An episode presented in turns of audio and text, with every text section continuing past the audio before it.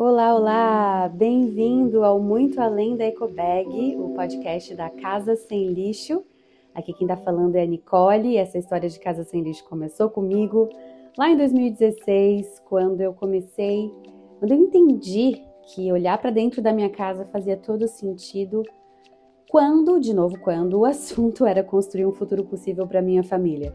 No meio do caminho eu descobri que não era apenas sobre o futuro, que esse caseriar tinha a ver com o presente, com a qualidade do nosso presente. Então, essa temporada, a quinta temporada, é bem voltada para casa. A gente está é, visitando cada cômodo da casa e que engraçado, né? Eu poderia falar sobre o quarto, mas eu, ao invés de falar sobre o quarto, eu decidi falar sobre o guarda-roupas. Sabe vai ficar faltando, talvez fique faltando mesmo informações sobre o quarto, que é um cômodo da casa, na verdade, guarda-roupa não é um cômodo da casa, mas como o guarda-roupa ou os guarda-roupas estão espalhados sobre os vários cômodos da casa, e neles a gente guarda não apenas roupas para nosso corpo, mas roupas de cama, enfim, roupas de banho. Então eu me dediquei, quero dedicar essa, esse episódio a ele. Tudo bem? Espero que sim. Enquanto estou falando, estou literalmente caminhando aqui uh, em frente ao guarda-roupa do meu quarto, que é o maior da casa, porque nesse guarda-roupa a gente conseguiu colocar os sapatos meu, meus e do Paulo, os sapatos das crianças também, cada uma delas tem um lugarzinho específico. Ó, eu tô abrindo as portas aqui, talvez faça um barulho. Uh, então, no guarda-roupa de cada um aqui de casa tá os seus próprios calçados. Eu até queria deixar eles na área de serviço, mas não foi possível. Então tá aqui, tudo bem, a gente colocou umas aberturinhas neles, na, nessa parte do guarda-roupa para ela respirar. E então os sapatos são guardados no guarda-roupas, aí já vem uma pergunta, né? Quantos sapatos a gente precisa? De cara, a gente colocou um ambiente ou prateleiras limitadas para justamente assim, ó, se ficar muito cheia essas, a gente vai ter que, que, que se desfazer, ou que dar, doar, enfim. Inclusive, essa é uma dica muito bacana que eu aprendi com a minha mãe, que eu acho que aprendeu com a mãe dela, talvez. Que é assim, entra uma coisa, sai outra. Então, entra um sapato novo, tem que sair um, um, um antigo, né? Em bom, em bom estado, ele vai para outra pessoa, em um estado ruim, ele vai ter que ser descartado. Aí, aliás, entra um outro tema e tá vendo como, como andar pela casa, assim, é um. Gente, tem muitos temas, muitas portas que se abrem não apenas os guarda-roupas, né? Mas como descartar calçados, como descartar roupas. Quem sabe a gente fala uh, só sobre isso em um outro episódio. Enfim, a mesma coisa acontece quando a gente compra uma roupa de cama nova. Na verdade, assim, roupa de cama aqui em casa é assim. Eu fui do sapato para roupa de cama porque logo acima do, da, da nossa sapateira estão as prateleiras com as roupas de cama e roupas de banho a gente tem contado isso, não temos grandes quantidades, a ideia é uma toalha em uso, outra toalha guardada e outra lavando. Então, no máximo três para cada, que eu acho que é exatamente o que a gente tem hoje. Ou nem isso, talvez a gente tenha duas toalhas para cada, algumas duas a mais para visitas. E aí tem as toalhas de rosto, duas para cada banheiro, são, são, são três banheiros aqui em casa no total. E os tapetinhos de chão e as roupas de cama, que também é o mesmo, mesmo raciocínio. Uma em uso, uma lavando e a outra guardada. Três no máximo para cada cama da casa, tá bom? Os cobertores, a gente mora no sul do Brasil, então faz frio, tem que ter cobertor, tem que ter coberta, edredom.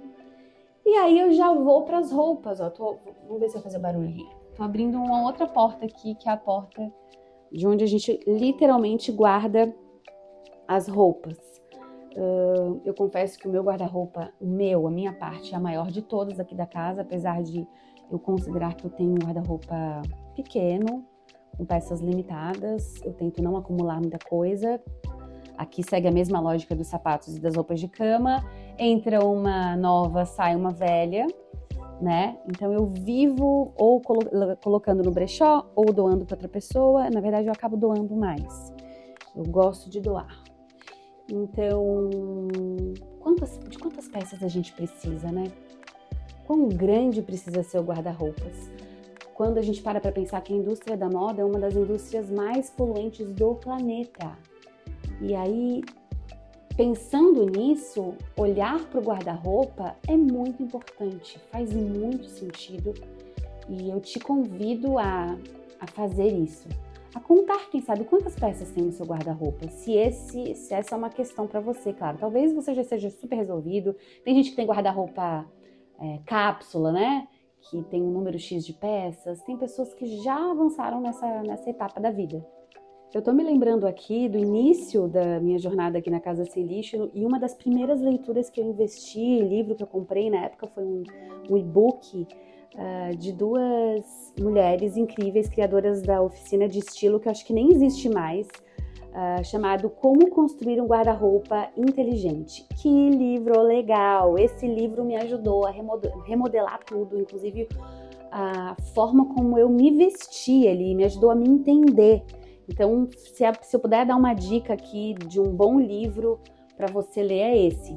E já que eu entrei nesse tema livro, mais duas pessoas que me inspiram muito nesse tema é a Cris Guerra, que tem alguns livros sobre moda muito bacanas. Ela tem um Instagram bem ativo, onde agora ela tem falado bastante sobre outros temas, mas a, a Cris fala muito bem sobre isso. E o próprio Carvalhal, do arroba Carvalhando, André Carvalhal, ele escreveu Moda com Propósito e outros livros muito bacanas para você mergulhar nessa temática que eu adoro e que eu acho que tem bom impacto na nossa casa, principalmente se você consome muito roupa, moda, se você tem o guarda-roupas abarrotado e, e, vive abarrotando, né? Ele não tá só abarrotado, ele continua chegando muita coisa.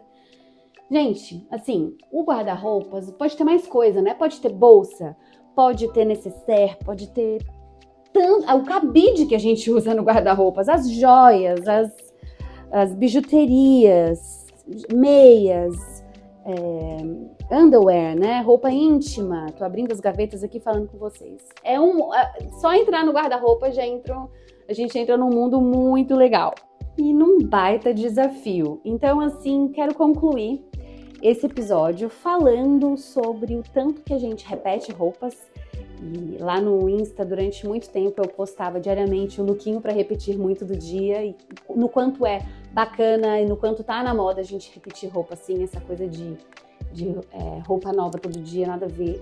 Isso já era, isso já ficou para trás. E você pode repetir roupas e mais, como que a gente lava as nossas roupas?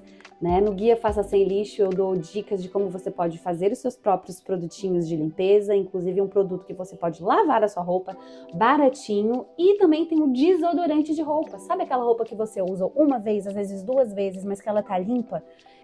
Você não precisa necessariamente lavá-la. Existe o desodorante de roupas, uma receita super prática, super simples, está lá no Guia Faça Sem Lixo, para você, uh, inclusive, economizar água. Bom, gente, Eu poderia ficar falando sobre esse tema muito tempo, especialmente aqui, enquanto eu tô sentada literalmente de, na frente do meu guarda-roupas. Eu espero de coração que esse episódio tenha te inspirado de alguma forma, que ele tenha te levado a repensar e a revisitar ou visitar muitas e muitas vezes o seu próprio guarda-roupa. Um beijinho sem lixo e até o próximo episódio. Tchau, tchau!